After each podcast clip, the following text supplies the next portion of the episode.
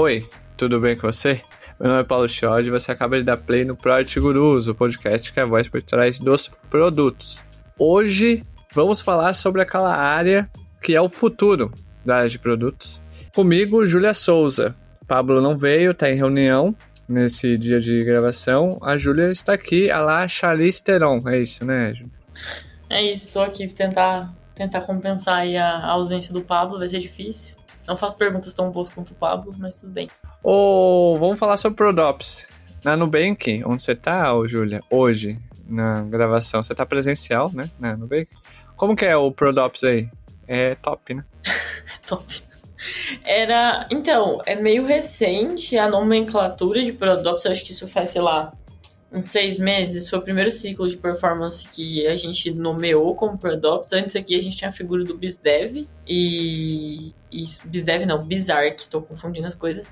A gente tinha a, essa figura de arquiteto de negócios e aí o movimento que foi feito aqui foi de, tipo, ah, temos uma área de produto, dentro delas temos é, Prodops e Product Managers, é, mas aí, depende, depois de um certo nível, geralmente líderes de líderes, eles acabam se tornando produto. E aí, ele pode liderar tanto pessoas PMs quanto pessoas PIOPs. E eu, inclusive, sou liderada por uma pessoa que vem de, de PIOPs é, hoje. E foi esse movimento. A gente ainda tá, a gente ainda tá descobrindo, tipo, como é que fica, né, o dia a dia, que tipo de squad que, que vai ter uma, um Product Ops e uma pessoa PM, quais são os tipos de desafio, é, se tem algum tipo de squad que eu vou ter só uma pessoa de Product Ops e não uma pessoa PM, enfim, a gente tá nesse momento aí.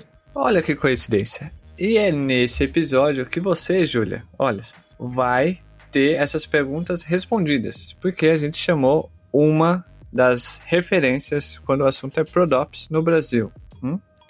Priscila Araújo. Tudo bem, Pri?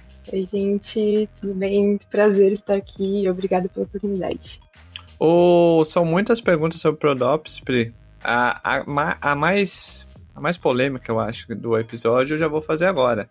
Que é, na sua humilde opinião e visão e experiência, Prodops é o futuro da área de produtos? Olha, eu acredito que o futuro de todas as áreas de operação como um todo é, aumento de produtividade, ganho de eficiência operacional e ProDops ou POps, como eu gosto de chamar, ajuda muito a acelerar e alcançar esses objetivos, essas buzzwords aí que está em alta. Então, sim, eu acredito que ProDops é, pode ser o futuro da área de produtos. Olha só, é isso. Júlia, Priscila Araújo acaba de afirmar que ProDops é o futuro da área de Medo produtos. Disso, hein? Concorda? medo. Eu tô com medo. Ah, eu, eu tava discutindo isso essa semana com uma pessoa de. com, com apelido carinhoso Pops. Com Pops aqui do bem, que tava.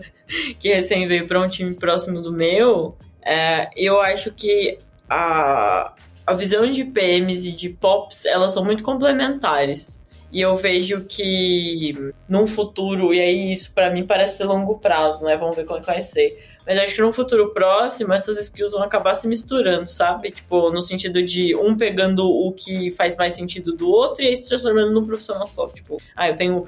Porque eu acho que Uh, as pessoas PMs foram pro, muito por esse lado de queremos ter muito contato com a estratégia e pouco lado por execução. E POPs vem muito com esse lance de tipo, vamos fazer a melhor execução, com a melhor eficiência. E eu acho que a junção dos dois que vai fazer dar certo, saca? A gente não pode, a gente não tem estratégia sem execução, e execução sem estratégia pode não ser um, um excelente caminho. Então eu concordo. Enfim, vamos pros recados. Que é, primeiro, tá ouvindo pelo Spotify Apple Podcast, clique no botão seguir já passamos do número de 15.500 seguidores no Spotify, hein?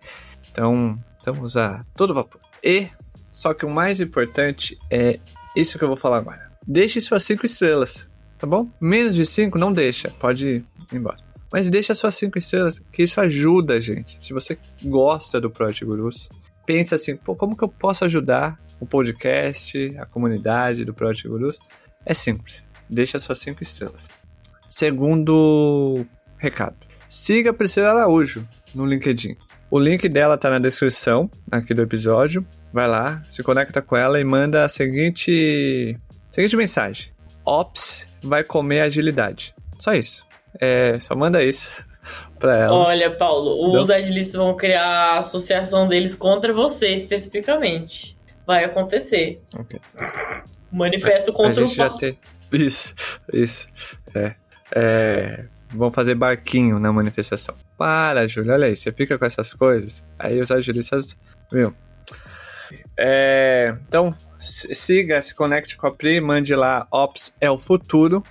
Terceiro recado, que é qual? Siga a gente nas redes sociais. Siga a gente no. Siga o Project Gurus. LinkedIn, Instagram, Twitter. A gente tá no Twitter. Devagarzinho, mas a gente tá lá. Project Underline Gurus.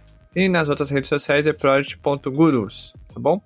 É, siga a gente no LinkedIn, porque a gente fez uma série de, de lives no LinkedIn e no canal do YouTube, eh, simultaneamente, sobre ProDops.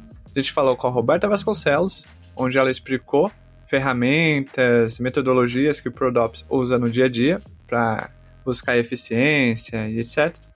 Falamos sobre ProDops, como conectar a estratégia ao tático e vamos falar também muitas outras coisas de ProDops lá.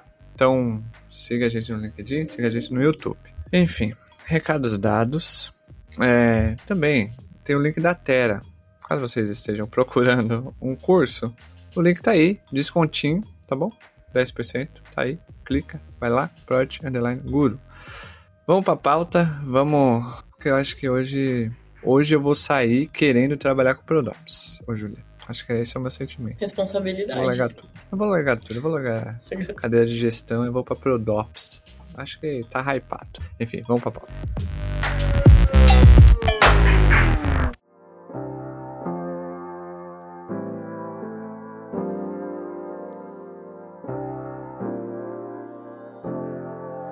Pri, antes da gente. Antes da Júlia pegar o caderninho dela de perguntas sobre Prodops, ela tem várias perguntas. Qual é a sua história? Bom, eu sou de Jundiaí, eu moro em São Paulo, mas atualmente eu vivo nômade em Garopaba, litoral de Santa Catarina. Tem sido uma temporada muito legal por aqui. É, profissionalmente, eu trabalho com tecnologia já fazem 13 anos. É, no início da minha carreira, em 2010, quando eu ingressei na faculdade de tecnologia, eu acabei fundando e afundando duas startups bem no início do hype. Na época, eu morava em São Carlos, que é no interior de São Paulo, uma das, um dos maiores polos de tecnologia e inovação de São Paulo. É, e em paralelo, eu estagiava como QA em uma software house, porque, né, universitário, muitos boletos, não dá para fazer só uma coisa, tinha que pagar as contas também. É, e esses foram os meus primeiros casos de time to market errado. E foi aí que eu decidi que eu não podia ainda empreender, porque eu precisava aprender a trabalhar, né? É, então, em 2013, eu desfiz a sociedade que eu tinha, eu acabei trancando a faculdade, voltando para São Paulo, é, e fui trabalhar na Secretaria da Fazenda ainda como QA. E, e, essa foi uma fase muito importante na minha carreira, porque foi uma época que eu estava desistindo de tecnologia, eu tinha muitas dúvidas se eu realmente queria continuar, né? Eu tinha trancado a faculdade duas vezes, eu achava que isso não era para mim, eu não me identificava com programação e não queria continuar com QA. É, e aí eu achei que seria uma boa ideia é, prestar vestibular para arquitetura, e ainda bem que eu não fiz isso porque lá na Cefaz acabou surgindo uma oportunidade de trabalhar com processos e governança, é, governança no governo, e eu nem fazia ideia do que era isso, né?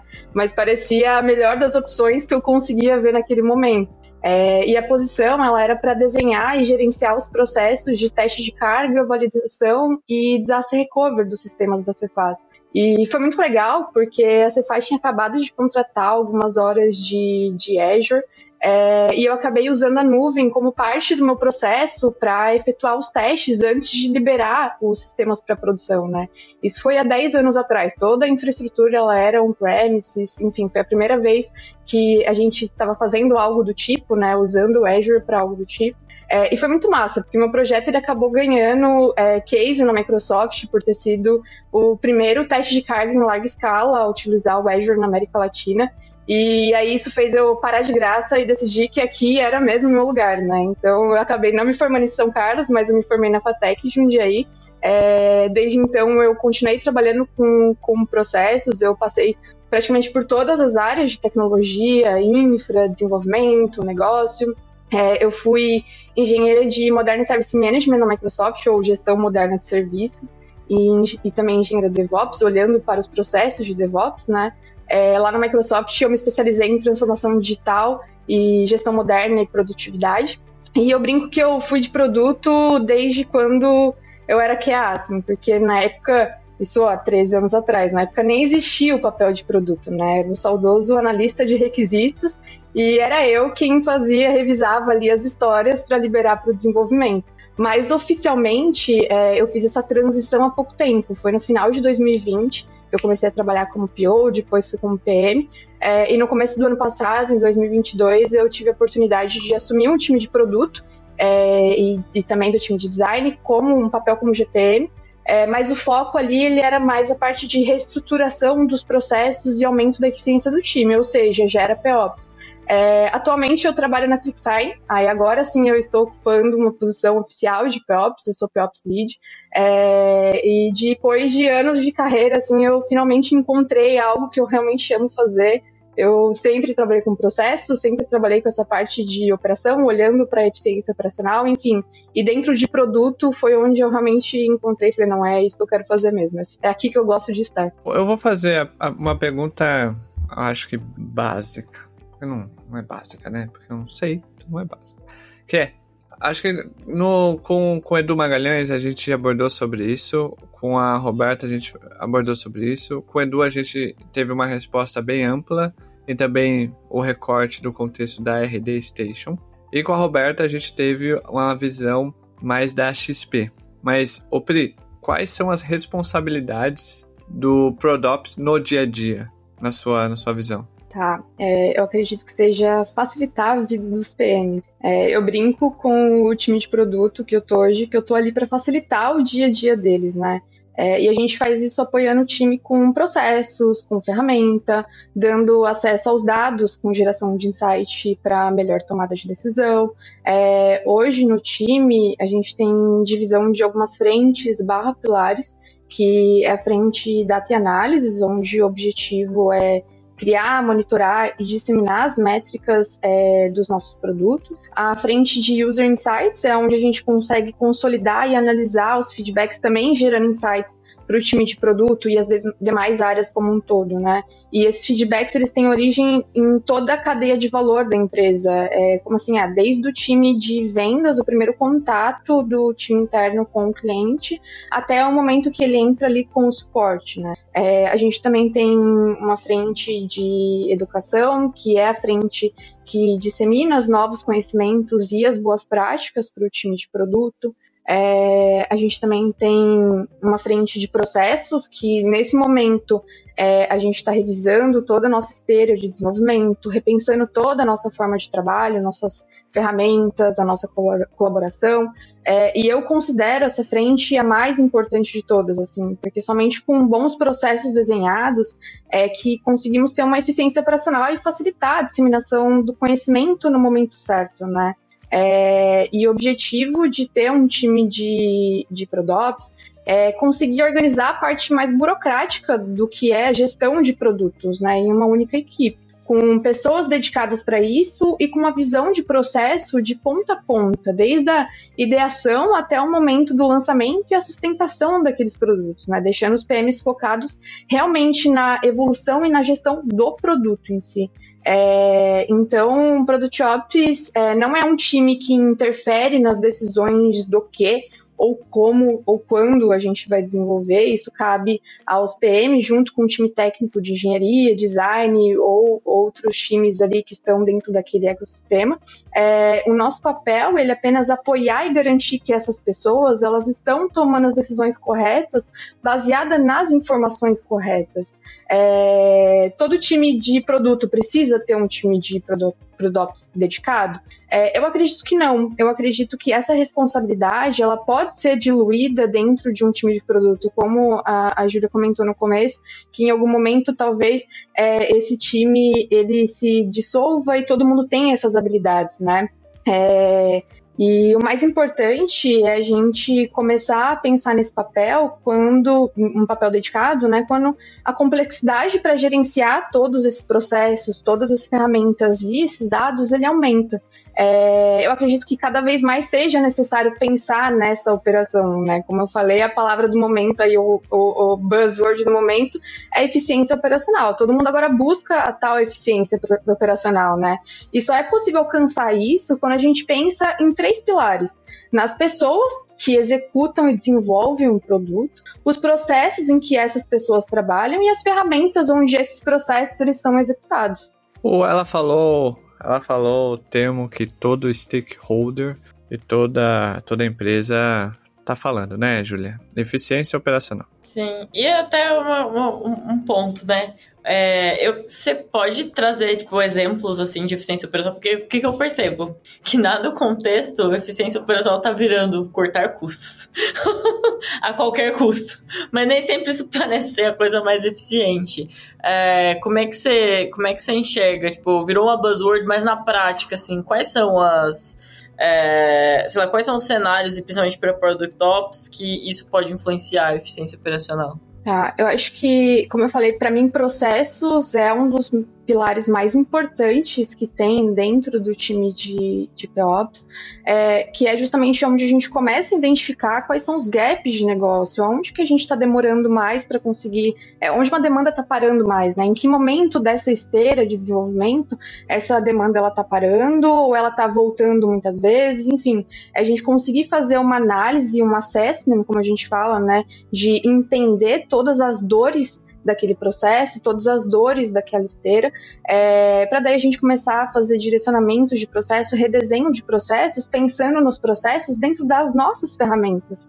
É, um dos maiores problemas que a gente tem hoje e onde acaba atrasando muito o desenvolvimento é que muitas vezes esses processos eles estão só escritos num papel e tipo assim, olha, gente, processo é esse, mas assim, as pessoas elas não podem ser responsáveis pelos processos, ou seja, o processo não pode estar na Priscila, o processo não pode, não pode estar na Júlia, ela não pode ser responsável por esse processo como, como executadora daquilo. Esse processo ele tem que estar dentro de alguma ferramenta que a Júlia trabalhe para que no dia a dia dela ela consiga colocar esse processo é, de forma natural. É, aí é onde a gente começa a olhar muito para o que a gente está pecando dentro da nossa esteira, sabe? Em quais são os pontos que tem esses gaps, quais são as dores dos nossos usuários. Eu acho que é, um dos maiores problemas também quando a gente vai desenhar processo, quando pensar em processos, isso é empresa como um todo, tá? Não especificamente do time de produto. Mas eu vejo em todos esses meus anos de experiência que geralmente o processo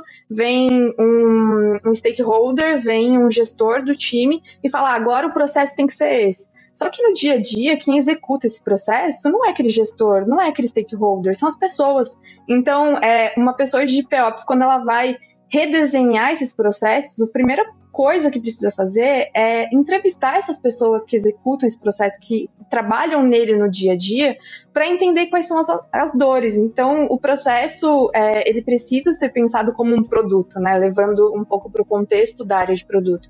É a gente olhar os nossos usuários, entender as dores dele e aí fazer o redesenho junto com ele, porque o processo também a gente precisa que as pessoas se engajem naquilo.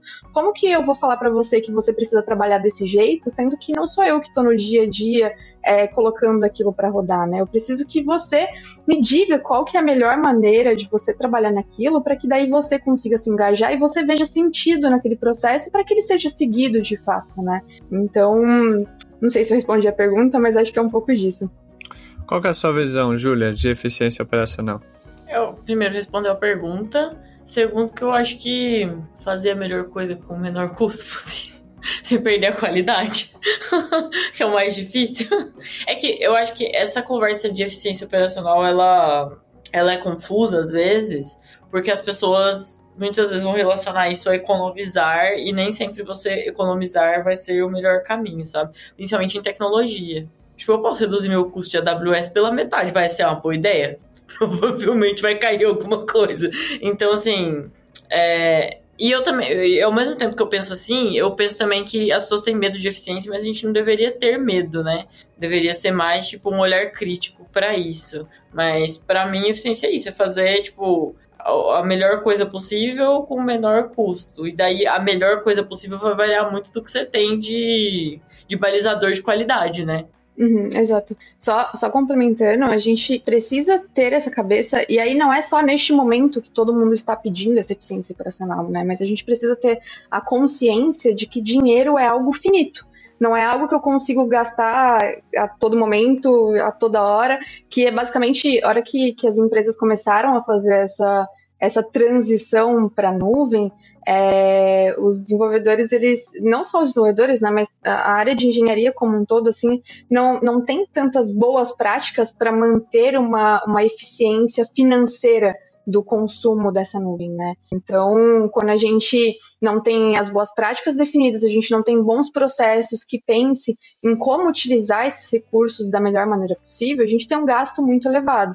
Então, é, trazer os processos, esses processos para a realidade com as ferramentas que a empresa tem, os recursos que a empresa tem e saber é, organizar eles da melhor forma possível, fazer testes. Acho que experimentação é, é a melhor forma da gente conseguir entender se a gente está fazendo certo errado. É, e aí é questão de tempo, né? É questão de entrar dentro de um processo de melhoria contínua e ficar e entender que aquele processo ele é vivo. É, esses, esses processos e esses serviços, eles são vivos. A gente sempre precisa estar tá revendo isso para entender o que, que a gente está errando, qual gap a gente consegue diminuir agora. Enfim. O... É que a gente, a impressão minha, minha humilde impressão e opinião, é que a gente, de repente, tá vivendo num momento, cara, de produto no imediatismo gigante.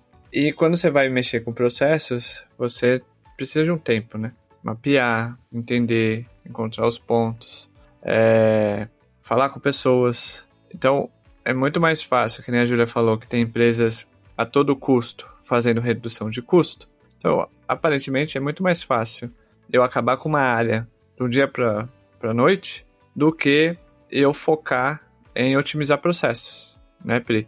E aí, como você tem falado, o Ops ajuda, né, a olhar processos, a otimizar eles é, hoje, onde você está? Você tem algum, algum exemplo de como que Ops conseguiu otimizar um, um processo? Como que seria a etapa do Ops é, nesse, nesse papel de otimização de processo? Aqui onde eu estou, a gente está exatamente nesse momento repensando todos os processos, da forma que a gente trabalha, né? Hoje é, a empresa ela trabalha na metodologia ShapeUp, não é uma metodologia que eu conhecia, não é uma metodologia tão comum é, no mercado. E, e aí que quando eu, eu entrei aqui, uma das primeiras coisas que eu fiz foi conversar com as pessoas, fazer, quando eu falei de fazer o assessment, é fazer uma entrevista de profundidade com as pessoas para conseguir entender quais são as dores dela, qual é a percepção dela com relação a esses processos, de acordo com o escopo, com o papel dela, né? Então, é, uma pessoa do time de engenharia de front, ela tem uma visão completamente diferente de uma pessoa de back-end, por exemplo. Então, é entender exatamente qual que é a percepção dessas pessoas com relação ao, ao, ao, ao papel dela, ao processo que permeia, né? É, a, o desenvolvimento. E, e aí, com isso, eu consegui montar um, um dash bem legal, é, indicando quais eram as maiores dores que a gente tinha, quais eram é, os gaps, os processos que a gente mais tinha reclamações, qual era o sentimento das pessoas. É, eu consegui fazer um levantamento de qual que é a carga cognitiva que cada um dos times é, mais utiliza. Então, quando a gente consegue fazer essa análise um pouco mais profunda do que está dando errado, aonde está dando errado ou o que, que a gente está ganhando, a gente consegue começar a redesenhar tudo, né? E, e aí que tem bastante gente que, que pega as metodologias e tipo, ah, essa metodologia, esse framework vai resolver esse esse problema. Eu acho que a gente precisa ter um, um senso crítico e um, um bom repertório para conseguir entender que nem toda metodologia, nem todo framework vai resolver os nossos problemas, né? Acho até que nos últimos, nos últimos episódios vocês acabaram falando um pouquinho disso e, e é real, assim, não adianta, quando a gente pensa em metodologia, quando a gente pensa em framework, a gente precisa lembrar que são feitos por pessoas e que o contexto que foi escrito, que foi testado aquele, aquela metodologia, aquele framework, é completamente diferente do momento que eu vivo, que a empresa vive. É uma cultura diferente, são pessoas com senioridade diferentes. Então, é, eu acho que uma pessoa de POPs, ela, primeiro de tudo, precisa ter esse repertório e esse senso crítico para conseguir decidir, tipo, tá, beleza, esse framework me ajuda, mas é só até o ponto X daqui para frente eu tenho que construir a metodologia, eu tenho que fazer testes para conseguir entender se é, qual que é a, a, melhor forma de trabalhar dentro do meu contexto, né? Dentro do, do time que eu tenho. Você falou bastante sobre olhar para os contextos das diferentes pessoas envolvidas no processo. É, e uma dúvida é como é que funciona essa relação de Product Ops com, com as outras áreas, assim, até onde você falou, e antes você tinha falado, ah, analisar esse problema de ponta a ponta. Como é que funciona isso? Tipo, até onde vai, o que que tá dentro, o que que tá contemplado, como é que funciona isso na prática? Tá, é, a gente trabalha de forma bem colaborativa com todas as áreas POPs é responsável pelos processos de produto, mas também é responsável pelos processos que permeiam a área de produto para as outras áreas, né? Então, não necessariamente eu vou ser responsável por um processo que está dentro da engenharia, mas eu tenho que ser uma pessoa facilitadora e, e, e olhar um pouco como como guardiã de que aquele processo ele realmente está sendo seguido. Se aquele processo não está sendo seguido, eu preciso entender o porquê. Eu preciso entender em qual momento aquele processo está sendo desviado. E aí, é, onde entra a melhoria contínua, é justamente eu começar a, a entender esses indicadores de processo e entender essas dores dentro do processo, voltar com as pessoas que trabalham dentro desse processo e entender com elas o porquê que aquilo não está, né? É, com a engenharia, a gente trabalha para garantir que os processos eles estão sendo seguidos, é, sendo efetivos, e analisando os problemas encontrados durante o desenvolvimento em cada interação. Então, é, habilita o processo de melhoria contínua para a gente conseguir garantir que o desenvolvimento ele esteja de acordo com a especificação, que ele não saia muito fora do planejado, que cada etapa ela seja respeitada, que a qualidade ela esteja acontecendo em todas as etapas da esteira, né? E, e aqui a gente deve trabalhar muito, muito próximo dos times de DevOps e FinOps, por exemplo. É, por exemplo, com o time de marketing, a gente apoia com os dados do nosso produto para que é, o time de marketing consiga desenhar a estratégia de lançamento, fazer o planejamento das campanhas. A gente também inclui o time de marketing dentro da esteira de desenvolvimento, porque ele é uma parte dessa esteira, né? Ele é uma parte desse processo. É, e pensando em como e quando em como eles devem receber uma entrega de valor para fazer o lançamento, divulgar para os usuários,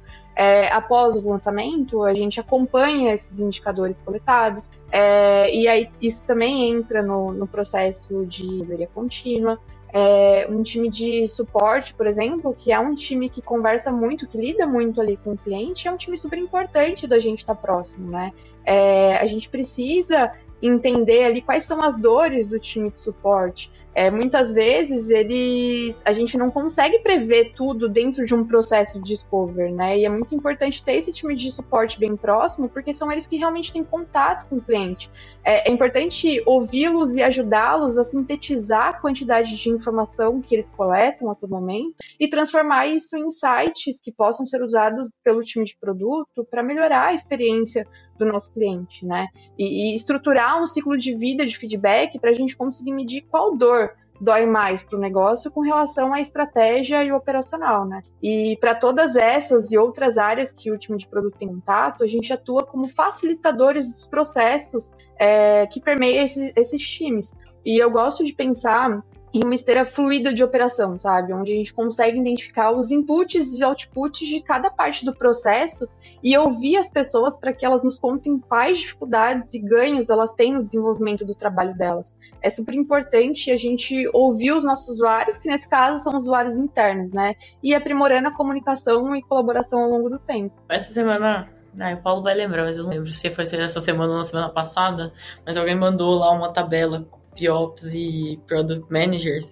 E uma coisa que me chamou a atenção, e agora que você falando me vem na cabeça, é ah, tá dentro do papel de POPs ouvir muitos usuários, e daí os usuários internos e os externos. E você me descrevendo, eu fiquei pensando, putz, mas isso o PM não deveria estar tá fazendo isso mesmo para o público interno? E daí vem a pergunta que não quer calar: até onde que vai o papel do POPs e onde começa o papel do PM? Como é que é essa relação? E aí eu não, não preciso ser em geral, porque daí também eu já vou forçar um pouco a barra, mas assim, principalmente nesse ponto de ouvir usuários, tanto interno quanto externo. E aí eu tô falando isso não só, por exemplo, é, o que eu já vi acontecer muito. Eu tenho um produto, esse produto não é um produto interno, ele é um produto que eu tenho usuário externo, sei lá, um cartão de débito hoje.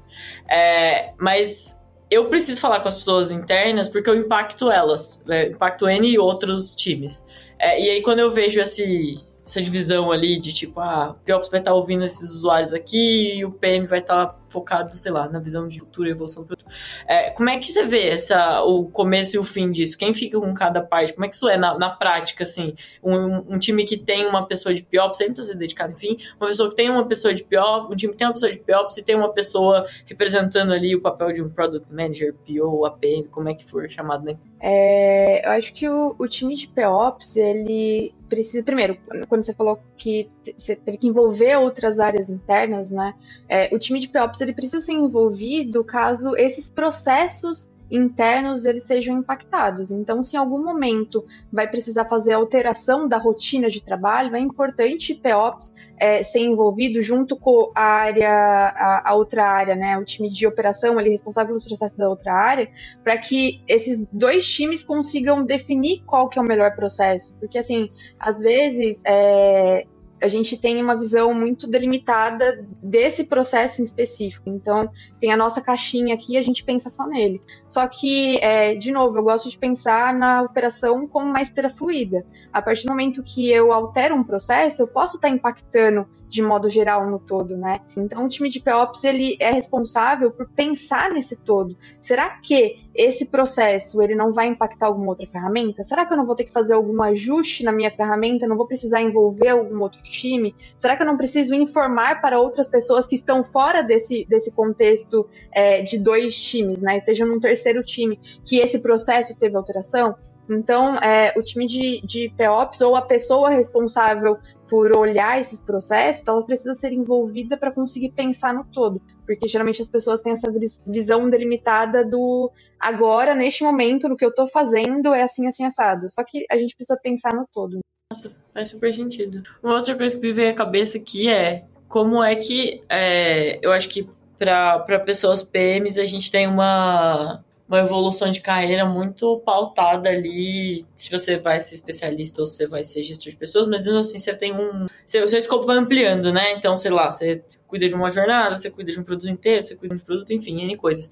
Como é que, como é que você vê, assim, é, essa evolução de carreira para uma pessoa de PIOPS? E aí, talvez eu tenha muito viés de como foi montado aqui, mas como é que você enxerga essa evolução, assim, é, sei lá, ampliamento de escopo? Como é que, como é que funciona a progressão de carreira para uma pessoa PIOPS? Olha, eu vou falar um pouco do meu contexto e um pouco da minha carreira, tá? Eu não vou conseguir trazer um pouco para vocês o contexto da ClickSign, porque tem apenas cinco meses que esse time foi criado. É, eu tô como responsável e, e, por enquanto, tá sendo um time de uma pessoa só.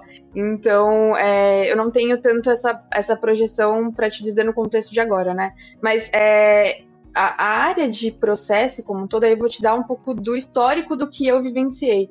É, a área de processo, governança como um todo, e eu acredito que POPs seja meio que um spin-off dessa área, é, sempre foi meio que deixado em segundo plano, porque como a gente já falou é, há algum tempo atrás, alguns minutos atrás, é, as pessoas elas, elas preferem fazer cortes agora do que olhar para o processo, né? Olhar para vamos reestruturar esses processos. Geralmente quando uma pessoa de processo chega, tipo, olha lá, a chata chegando, já tá mandando alterar toda aqui a forma que eu estou trabalhando, né? E, e eu vejo que agora, especificamente, depois de 13 anos de carreira, que a área tá no hype, né? Que tá todo mundo falando disso. Eu acho que, que tem uma projeção um pouco melhor para as pessoas que, que vão entrar na área do que há 13 anos atrás, quando, quando eu entrei, né? É, eu vejo sim que tem como ter uma uma carreira dentro de, de POPs, mas é, também vejo como sendo uma área que forma pessoas para outras áreas, seja de Ops ou uma área um pouco mais técnica. É, porque quem está, quem está dentro do time de, de POPs, quem trabalha com isso, precisa ser um pouco mais generalista, porque a gente precisa ter essa visão mais macro, né? Olhar por cima o todo para conseguir entender aonde a gente faz as mudanças, aonde a gente precisa atuar. Então, ter esse, esse background mais generalista é, ajuda a, a, desenvolver um pouco melhor aqui dentro do time de POPs, né? Isso também acaba abrindo portas para que essa pessoa ela vá para outras áreas dentro da, da operação como todo. Então, eu vejo duas possibilidades, ou um time de POPs crescendo, que daí não entra tanto no escopo de todas as empresas, né? Acho que isso entra um pouco mais para empresas médias e maiores. Empresas pequenas elas não têm tanta necessidade de ter um time focado em POPs, mas também é, a oportunidade, a possibilidade dessa pessoa se formar dentro de POPs. Muito interessante isso tudo. E agora eu vou para uma pergunta ah, que é, né, tem que fazer. Porque é uma pergunta que, assim, quando a gente fala de áreas, é, agilidade, Product, X, é, Project Managers, POs e afins, a gente sempre fala conceitual, teórico, by the book, como que é o dia a dia, o prático, o case, etc, etc. Às vezes a gente fala, a gente não, não aborda como que é esse papel, essa área se conecta com a estratégia do, de negócio. É, a gente já falou sobre as interfaces, a gente já falou como que Prodops é, se relaciona com as outras áreas, a gente já falou como que Prodops é, ajuda na eficiência operacional, né? É, mas qual que é o papel do, do Prodops quando a empresa define uma estratégia para qual que é o papel do Prodops para fazer essa ponte com o tático, o PRI. É, o Prodops ajuda a pegar a estratégia lá de cima do board, digamos assim, e a levar até lá embaixo e a disseminar ou não? Ah, eu acredito que ajuda, porque olhando para a estratégia é interessante que o time de POPs consiga identificar quais são as métricas necessárias, para falando um pouco de, de indicadores, quais são as métricas necessárias para medir o produto, para acompanhar e garantir que a estratégia está sendo executada, né? É, além disso, a gente pode realizar benchmark, fazer análise de tendências, sugerir trocas de ferramentas, estruturar um processo de priorização que apoie no planejamento das squads e construção desse roadmap. É, a gente fornece insights e análises de forma colaborativa para que outros times definam a melhor maneira de desenvolver e aplicar a estratégia. Não somos nós que vamos aplicar a estratégia e desenvolver ela. A gente fornece as ferramentas e os dados para que os outros times consigam tirar isso da estratégia e descer para o tático, né? E cada caso é um caso. Eu acredito que é, como eu falei, quem trabalha com POPs precisa ter é, um bom repertório para conseguir tomar as decisões de acordo com a necessidade e o contexto da empresa que está inserida, né? É, de novo, não adianta a gente ler metodologia X ou Y e achar que todos os problemas eles vão ser resolvidos, né?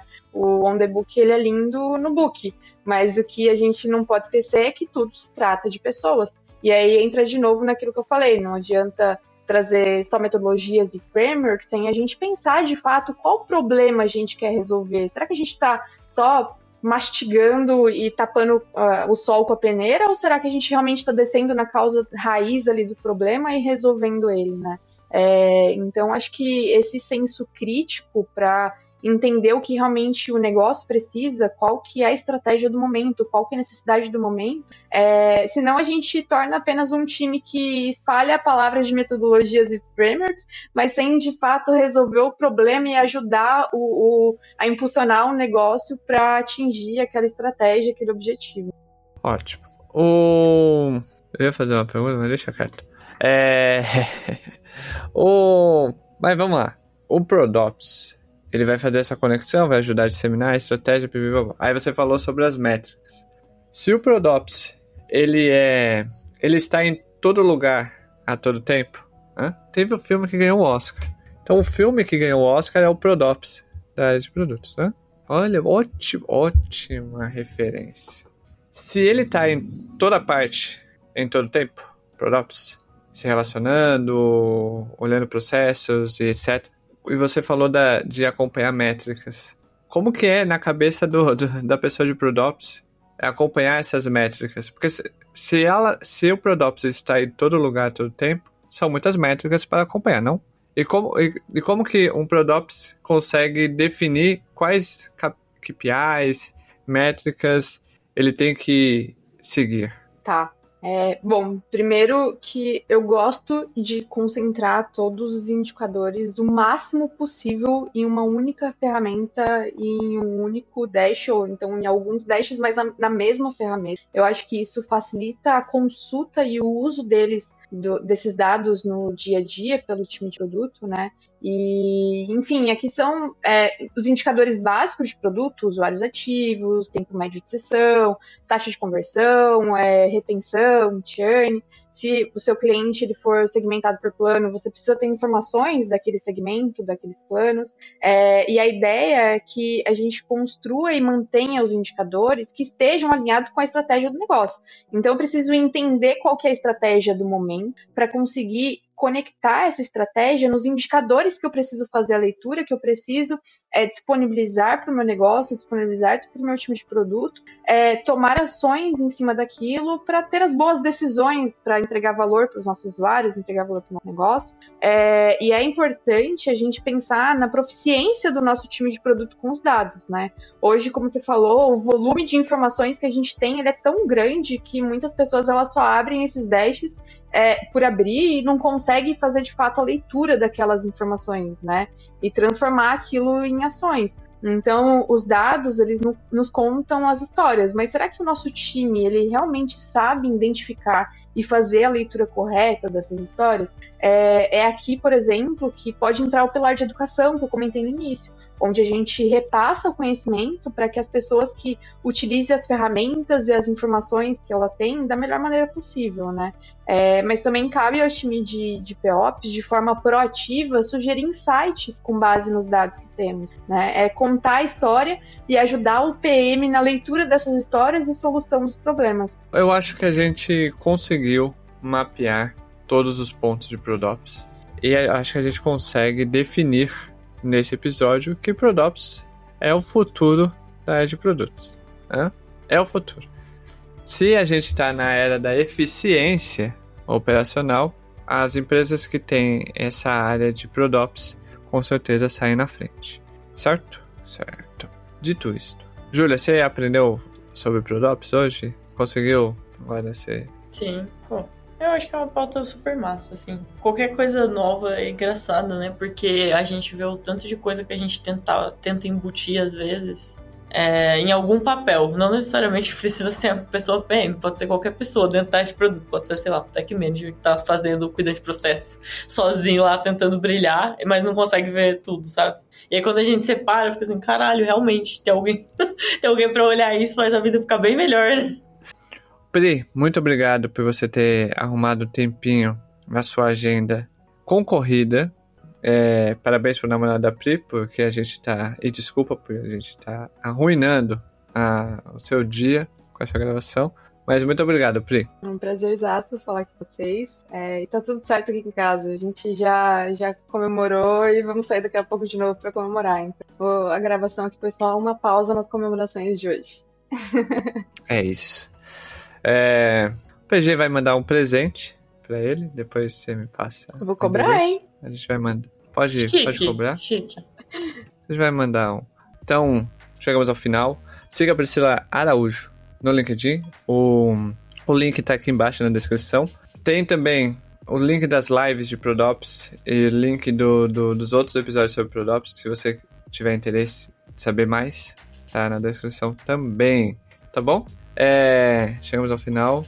Muito obrigado a você por ter dado play. Não se esqueça, dê as suas 5 estrelas. Pelo amor de Deus. Tchau. Fui.